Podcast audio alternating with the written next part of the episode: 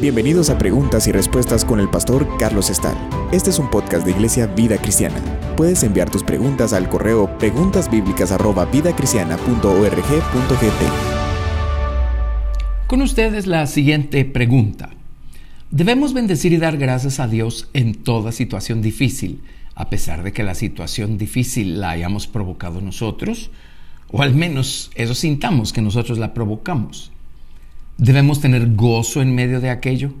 ¿Cómo debemos actuar en esta clase de situaciones? Para responder a estas preguntas, lo que voy a hacer es leer algunos de los versículos más uh, eh, significativos en relación a este tema.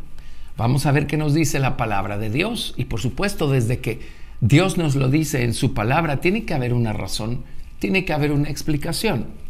Ahora, el Señor nos regala el entendimiento para poder encontrar las razones o las explicaciones detrás de muchas cosas. Pero hagámonos de una vez a la idea.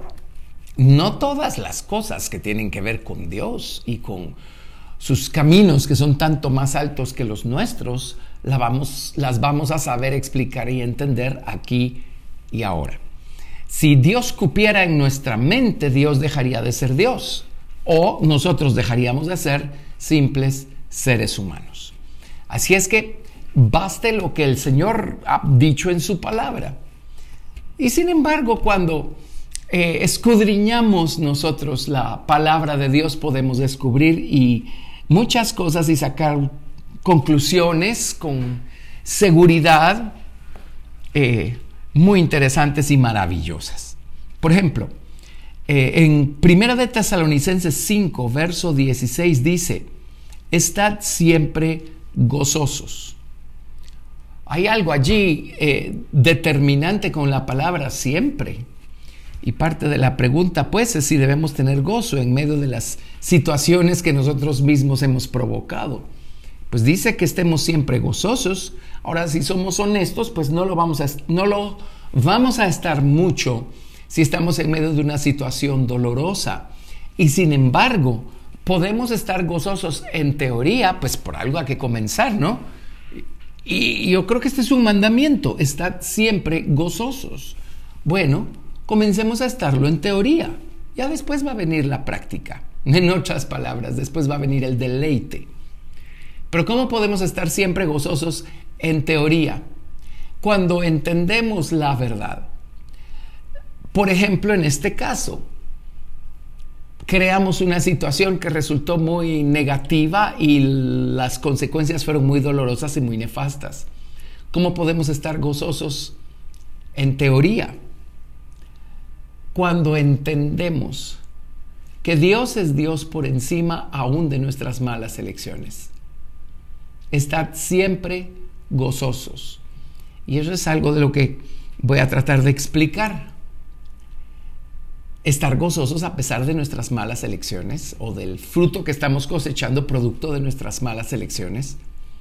Estar siempre gozosos, aunque la situación sea triste por naturaleza, dolorosa por naturaleza. Pues aquí dice que lo estemos. Luego, por ejemplo, aquí mismo, en Primera de Tesalonicenses 5, verso 18, dice, Dad gracias en todo porque esta es la voluntad de Dios para con vosotros en Cristo Jesús. En todo.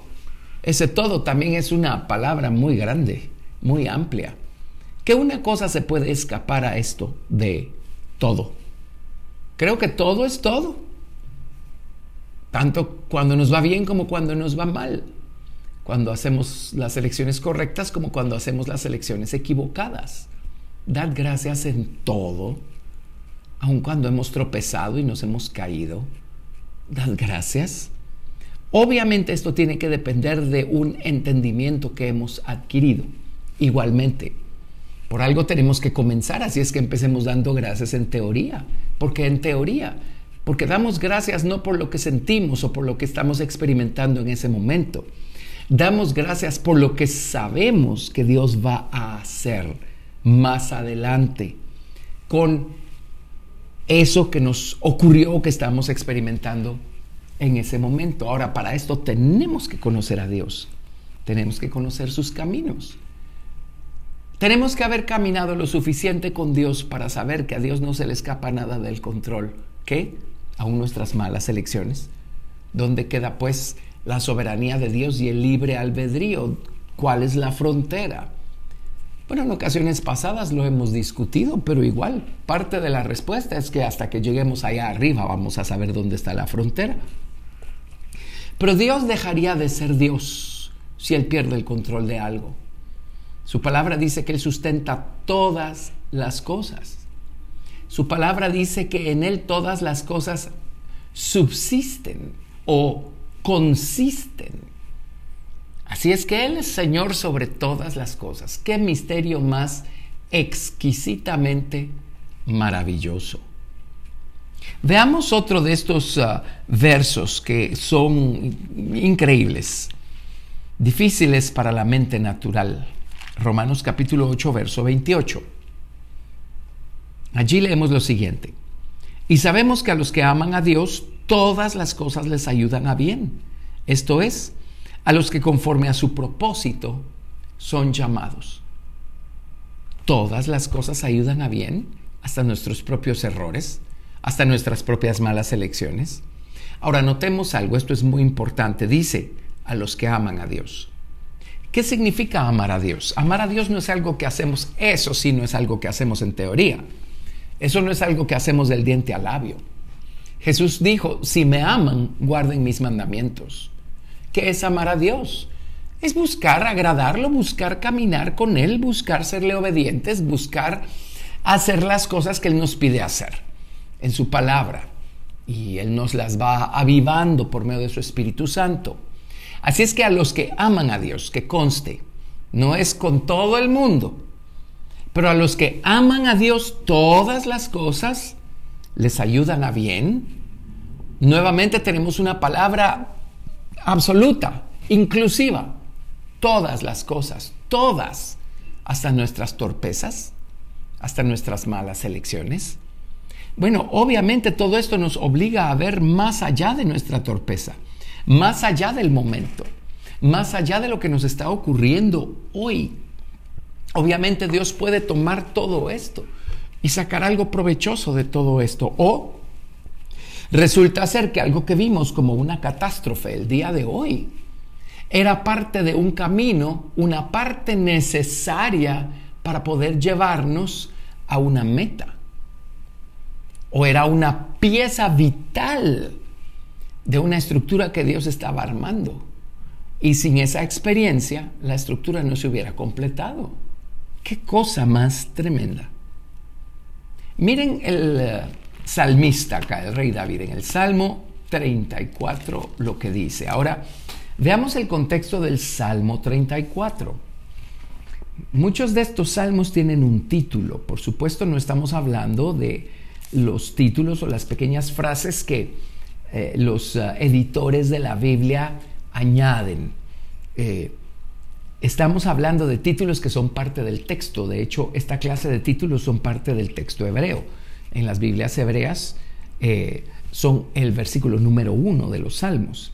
En el Salmo 34, por ejemplo, el título, y esto es parte del texto hebreo, dice, Salmo de David, cuando mudó su semblante delante de Abimelech, y él lo echó.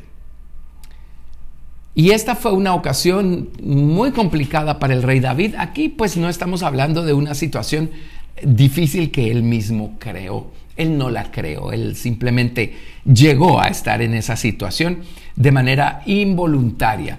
Hubo otras situaciones que llevaron a David a esta una situación. Eh, la historia de esto la encontramos nosotros en, ah, en el Antiguo Testamento, en, Primera de Samuel. Y aquí dice, pues, eh, cuando mudó su semblante delante de Abimelech y él lo echó en 1 Samuel capítulo 21, verso 13, mm, tal vez verso 10. David salió huyendo de Saúl cuando ya era definitivo el hecho que Saúl planeaba matar a David. Y David salió huyendo con ayuda de Jonatán podemos leer la historia, 1 de Samuel 20, 21, y en 1 de Samuel 21, verso 10 dice, y levantándose David aquel día huyó de la presencia de Saúl y se fue a Aquis, rey de Gat. Y por cierto, Abimelech era el título del rey Aquis, el rey filisteo. Verso 11. Y los siervos de Aquis le dijeron, ¿no está David? ¿No es este David el rey de la tierra? ¿No es este de quien cantaban en las danzas diciendo, hirió Saúl a sus miles y David a sus diez miles? Y David puso en su corazón estas palabras y tuvo gran temor de Aquis, rey de Gat, y cambió su manera de comportarse delante de ellos, y se fingió loco entre ellos, y escribía en las portadas de las puertas y dejaba correr la saliva por su barba. Ahora aquí David estaba pretendiendo ser loco, ¿verdad? Pero David tuvo mucho temor porque huyendo de Saúl fue a donde estaba el rey Aquis, el rey filisteo, se fue con los filisteos, pues a buscar refugio em, y, cuando supo que el rey sabía quién era David, pues el rey filisteo sabía quién era David, entonces David buscó, mm, tal vez no fue la mejor manera, pero fue efectiva, buscó la manera de librarse y se fingió loco y entonces el rey, en otras palabras, le dijo, vete de aquí, por favor, no te quiero aquí.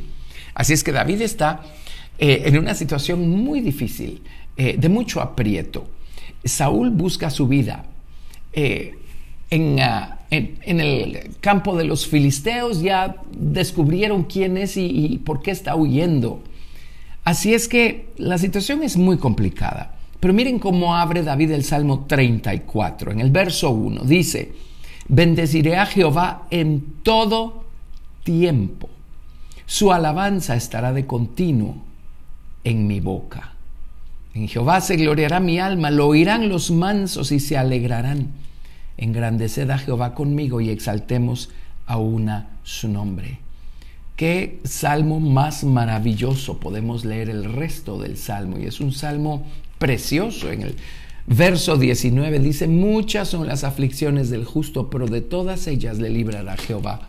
¿Qué está diciendo David? Está diciendo en toda clase de situación Bendeciré a Jehová en todo tiempo, en toda situación, en toda temporada, en toda estación, en toda experiencia. En, buena fortuna o en mala fortuna. Bendeciré a Jehová en todo tiempo. ¿Por qué? Porque Dios tiene que estar detrás de todo. O Dios tiene que estar por encima de todo. Él no ha perdido el control. Él sigue gobernando sobre todas las cosas. Bendeciré a Jehová en todo tiempo. Aquí tenemos otra vez la palabra todo, ¿verdad? Lo que significa que esto incluye también en situaciones que nosotros mismos nos creamos, por torpes, por lo que sea. En todo tiempo bendeciremos al Señor. Hay, tres historias, hay muchas, pero hay tres muy relevantes en la Biblia, en donde estos personajes provocaron, ellos provocaron una situación muy complicada. Eh, en Éxodo capítulo 2 tenemos la historia de Moisés. Y Moisés fue criado por la hija de Faraón, después que se supo pues que había sentencia de muerte sobre todos los niños varones judíos. Así es que empiezo a leer la historia, Éxodo 2, en el verso 11. Y aquí tenemos la historia de, de Moisés. Dice, en aquellos días sucedió que, crecido ya Moisés, salió a sus hermanos y los vio en sus duras tareas y observó a un egipcio que golpeaba a uno de los hebreos, sus hermanos. Entonces miró a todas partes y viendo que no parecía nadie, mató al egipcio y lo escondió en la arena. Al día siguiente salió y vio a dos hebreos que reñían. Entonces dijo al que maltrataba al otro, ¿por qué golpeas a tu prójimo? Y él respondió, ¿quién te ha puesto a ti por príncipe y juez sobre nosotros? ¿Piensas matarme como mataste al egipcio? Entonces Moisés tuvo miedo y dijo, ciertamente esto ha sido descubierto. Oyendo Faraón acerca de este hecho, procuró matar a Moisés, pero Moisés huyó de delante de Faraón y habitó en la tierra de Madián. Y allí estuvo Moisés 40 años en la tierra de Madián. El hecho es que Moisés provocó esta situación. Nadie lo mandó a ver cómo estaban sus hermanos los hebreos. Y él vino y mató a un egipcio. Y luego descubrió que esto había sido descubierto y Faraón procuró matarlo. Moisés creó esta situación. Nadie lo empujó, nadie lo obligó. Él la creó. Una situación difícil. Y sin embargo, miren a lo que condujo esta situación.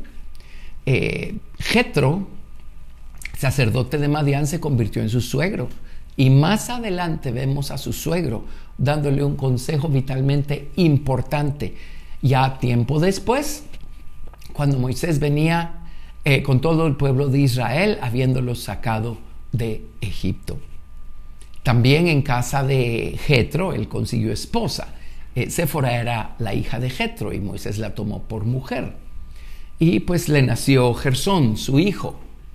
Así es que pasaron muchas cosas en, uh, casa de Jetro. Pasaron muchas cosas allí. Una de estas es que Moisés estuvo en un desierto, un desierto personal, un desierto largo, un desierto espiritual. Pero tenemos que entender el propósito de esta clase de desiertos. Cuando Dios nos lleva a esta clase de situaciones, Dios elimina personas, situaciones, distractores, ya no queda nada. Y entonces Dios puede hablarnos al corazón. Este principio lo, veo, lo vemos nosotros operando acá en el libro de Oseas, capítulo 2, verso 14. Dios le dice aquí en Oseas a Israel, pero he aquí que yo la atraeré y la llevaré al desierto y hablaré a su corazón. Interesantemente, la palabra desierto es midbar. Y la palabra hablar, hablaré a su corazón, es dabar. Dabar es la raíz de la palabra midbar. Así es que hablar en hebreo es la raíz de la palabra desierto. Los desiertos existen para que en ese momento de soledad y de aislamiento Dios pueda hablarnos y nosotros atendamos a su voz. Eso fue lo que pasó con Moisés esos 40 años que estuvo eh, con ah, eh, su suegro en tierra de Madián. Y Dios le habló porque fue allí donde Moisés encontró la zarza ardiente y a Dios, por supuesto, en esa zarza ardiente. Y Dios lo comisionó y pues el resto es historia. Pero Moisés no se debe haber alegrado cuando tuvo que huir de Faraón, pues cuando supo que había sentencia de muerte sobre él, él no se debe haber alegrado, él no debe haber dado gracias. Pero si hubiera sabido todo lo que le esperaba a raíz de esa mala elección, de esa torpeza que hizo Moisés, Moisés en teoría hubiera dado gracias, en teoría se hubiera alegrado aunque sus sentimientos fueran completamente contrarios, porque la circunstancia era completamente contraria. Regresando a David, bendeciré a Jehová en todo tiempo. Igualmente, ¿cómo empezamos a practicar algo así? En teoría. ¿Por qué? Porque no importa el, el momento, la ocasión, la situación en la que nos encontremos. Dios va a sacar algo bueno de esa situación tarde o temprano. Así es que bendigámosle en teoría. O si quiere, bendigámosle de manera profética, gocémonos de manera profética, ¿sí? Demos gracias de manera profética. Porque si amamos a Dios y si lo amamos es porque guardamos sus mandamientos, no solo porque vamos a la iglesia una vez a la semana o porque pensamos en Dios cada vez que tenemos o únicamente cuando tenemos problemas. No, no, si amamos a Dios es porque guardamos sus mandamientos, palabras del Señor Jesucristo. Si amamos a Dios tarde o temprano vamos a ver el bien detrás de una situación mala. David es otro ejemplo clásico, eh, en su caso, de dos situaciones eh, muy complicadas que David provocó y que al final Dios las tornó para algo bueno. Increíble. Pero veamos, en 1 Samuel capítulo 11, verso 1 dice, perdón, segunda de Samuel, segunda de Samuel capítulo 11, verso 1, dice, aconteció al año siguiente, en el tiempo que salen los reyes a la guerra, que David envió a Joab y con él a sus siervos y a todo Israel, y destruyeron a los amonitas y sitiaron a Rabá, pero David se quedó en Jerusalén. Y ya sabemos lo que pasó. David estaba en el terrado de su casa y vio a una mujer hermosa eh, bañándose en su casa, a la vecindad, y David la tomó para sí. Aquella mujer era Betsabé, su esposo era Urias, uno de los generales de David. Así es que cuando llegó la noticia de que Betsabé estaba encinta, David creó todo un escenario tratando de cubrir su culpa, de cubrir la falta. Ya allí Dios no estaba contento con David. Finalmente David recurrió a que Urias fuera muerto en el frente de batalla. David era el culpable. David lo provocó. Así es que David no solo cometió adulterio, David provocó un asesinato. Bueno, finalmente llegó el profeta y reprendió duramente a David. Pero David amaba a Dios. Ahora, que conste que alguien que ama a Dios no tiene que ser perfecto para amar a Dios. David no era perfecto, pero amaba a Dios. Prueba de ello es que el profeta le dijo, tú eres ese hombre, tú eres culpable, y David dijo, yo he pecado en contra de Jehová. Él no le tomó, no, no se justificó ni nada. Pequé en contra de Jehová. Así es que bueno, un pecado así, el adulterio, el homicidio, pues siempre va a tener consecuencias. David no se pudo librar de las consecuencias. Y las consecuencias fueron muy nefastas también. Por ejemplo, más adelante, eh, su propio hijo Absalón eh, a la luz, a la luz de todo el pueblo de Israel, eh, abusó de las ah, concubinas de David. Y por el otro lado, eh, nunca se apartó la espada a partir de allí de la casa de David. Bueno, pero miren lo que ocurrió. Nació el hijo de Betsabé y David, y el niño se murió. Esto está en 2 de Samuel capítulo 12. Pero en el verso 24 de 2 de Samuel 12 dice, y consoló David a Betsabé su mujer, y llegándose a ella durmió con ella. Y ella le dio a luz un hijo, y llamó su nombre Salomón, al cual amó Jehová, y envió un mensaje por medio de Natán profeta.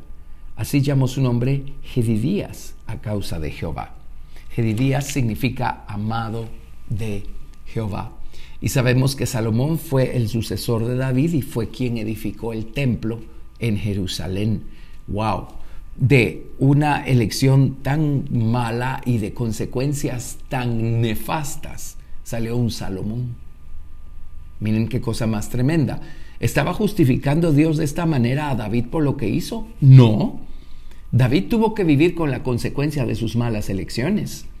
Pero miren lo que Dios hizo del fruto del producto de estas malas elecciones. Vino Salomón tenemos otro ejemplo así, eh, dramático, en 2 de Samuel capítulo 24. Acá el rey David, pues no lo dice, pero lo más seguro es que fue movido por su orgullo. Segunda de Samuel 24 dice, volvió a encenderse la ira de Jehová contra Israel e incitó a David contra ellos a que dijese, ve, haz un censo de Israel y de Judá. Y Dios sabía que si David hacía este censo, fuera de la voluntad de Dios, eh, le iba a ir mal a la nación de Israel y le iba a ir mal a David. Había todo un procedimiento y solo eh, eh, bajo palabra de Dios podían hacer esta clase de censo y después de censar a la gente tenían que redimirlos con cierta cantidad de plata. Dios no quería que jamás que se enorgullecieran diciendo, ah, tenemos un ejército de tantas personas. No, así es que Dios estaba enojado con Israel y Dios estaba detrás. Dios incitó a David. En otras palabras, em, Dios estuvo detrás todo el tiempo. Ahora miren, Primera de Crónicas 21.1 dice lo siguiente. Primera de Crónicas 21, verso 1. Pero Satanás se levantó contra Israel e incitó a David a que hiciese censo en Israel. Miren, si unimos la información que nos da segunda de Samuel 24.1 y primera de Crónicas 21.1, vamos a ver que Dios se valió de Satanás para incitar a David. O a lo mejor, Satanás fue e incitó a David y Dios observó todo el tiempo lo que estaba pasando y no hizo nada para detener esta acción porque Dios estaba enojado con Israel. El hecho es que Dios estaba por encima de todo esto. El hecho es que después de hacer el censo vino el profeta y reprendió a David y eh, le planteó tres posibles escenarios y David dijo, prefiero que haya eh, tres días de pestilencia porque eso es algo que está gobernado por Dios y pues Dios es muy misericordioso. Y pasó. Y entonces leemos 2 de Samuel 24, verso 14. David le dijo al profeta, en grande angustia estoy, caigamos ahora en mano de Jehová porque sus misericordias son muchas, mas no caiga yo en manos de los hombres. Y Jehová envió la peste sobre Israel desde la mañana hasta el tiempo señalado. Y murieron del pueblo desde Dan hasta Berseba setenta mil hombres. Y cuando el ángel extendió su mano sobre Jerusalén para destruirla, Jehová se arrepintió de aquel mal. Y dijo al ángel que destruía al pueblo, basta ahora, detén tu mano. Y el ángel de Jehová estaba junto a la era de Araúna Jebuseo. Y David dijo a Jehová, cuando vio al ángel que destruía al pueblo, yo pequé, yo hice la maldad. ¿Qué hicieron estas ovejas? Te ruego que tu mano se vuelva contra mí y contra la casa de mi padre. Y Gad vino a David aquel día y le dijo, sube y levanta un altar a Jehová en la era de Araúna Jebuseo. Subió David conforme al dicho de Gad, según había mandado Jehová. Y Araúna miró y vio al rey y a sus siervos que venían hacia él. Saliendo entonces Araúna se inclinó delante del rey, rostro a tierra. Y Araúna dijo, ¿por qué viene a mí el Señor, el rey, a su siervo?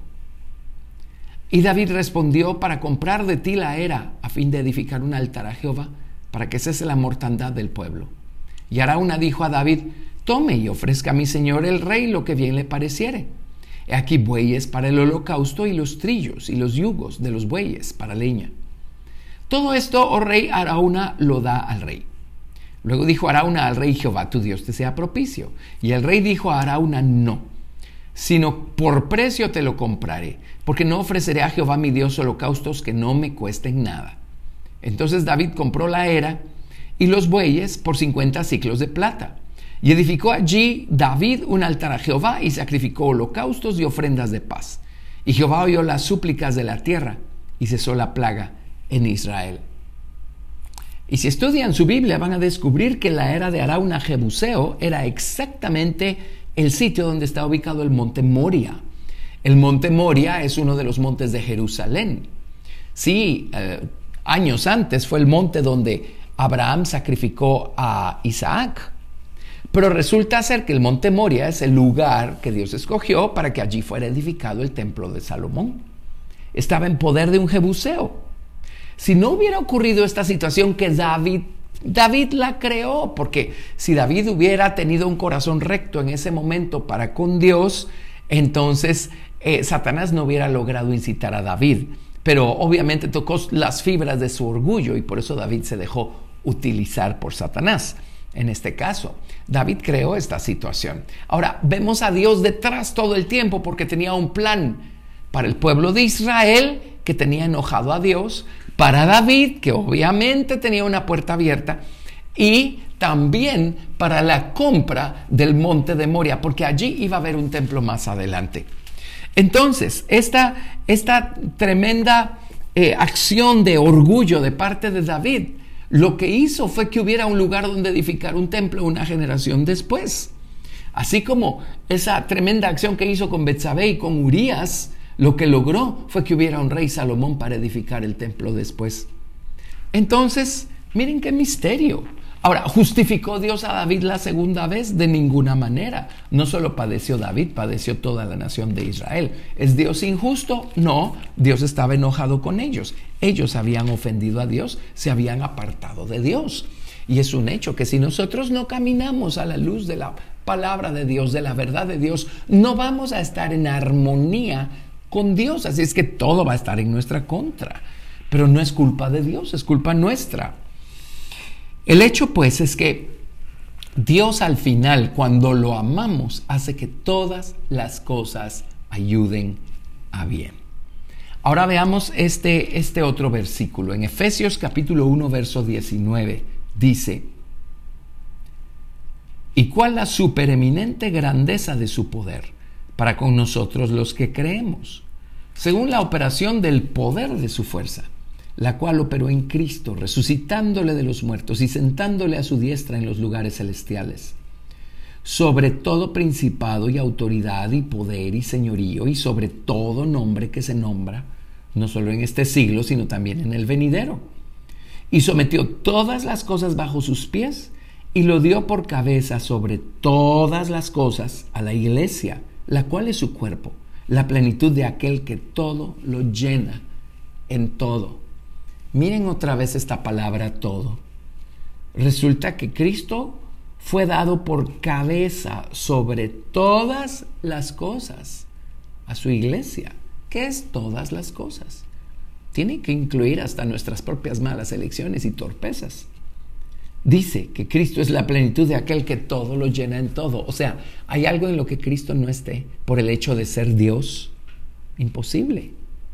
Él está en todo, aún en nuestras elecciones, buenas, malas, indiferentes. ¡Qué misterio! Pero nuevamente, si lo entendiéramos todo, Dios dejaría de ser Dios o nosotros dejaríamos de ser seres humanos. Así es que podemos bendecir y dar gracias a Dios en toda situación difícil, aun si nosotros fuimos los que provocamos la situación. Pues la Biblia no dice que podamos o debamos, la Biblia dice que lo hagamos. Dad gracias en todo. Dice, debemos tener gozo en medio de ello. Pues la Biblia dice, estad siempre gozosos. ¿Debemos bendecir a Dios en estas situaciones? Pues la Biblia dice, bendeciré a Jehová en todo tiempo. Y la razón ya la expliqué, pues. ¿Lo hacemos en teoría o lo hacemos proféticamente? Ahora, únicamente cuando hemos caminado lo suficiente con Dios y sabemos que aún de nuestras torpezas, Dios puede obtener algo bueno. Cuando amamos a Dios con todo el corazón, porque guardamos sus mandamientos, aunque todavía seamos simples, mortales e imperfectos seres humanos. Gracias por escuchar Preguntas y Respuestas con el pastor Carlos Estal.